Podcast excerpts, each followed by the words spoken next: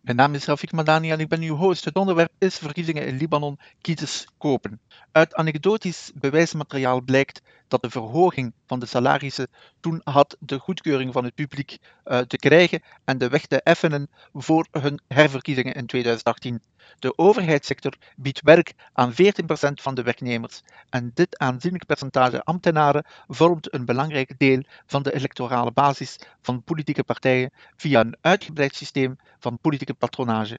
Deze electorale basis is des te belangrijker in de Libanese electorale context, waar de opkomst minder dan 50% bedraagt. Volgens onze studie hebben deze enorme salarisverhoging de politieke elite in staat gesteld om de daling van het vertrouwen in overheidsinstellingen tussen 2016 en 2018 af te remmen.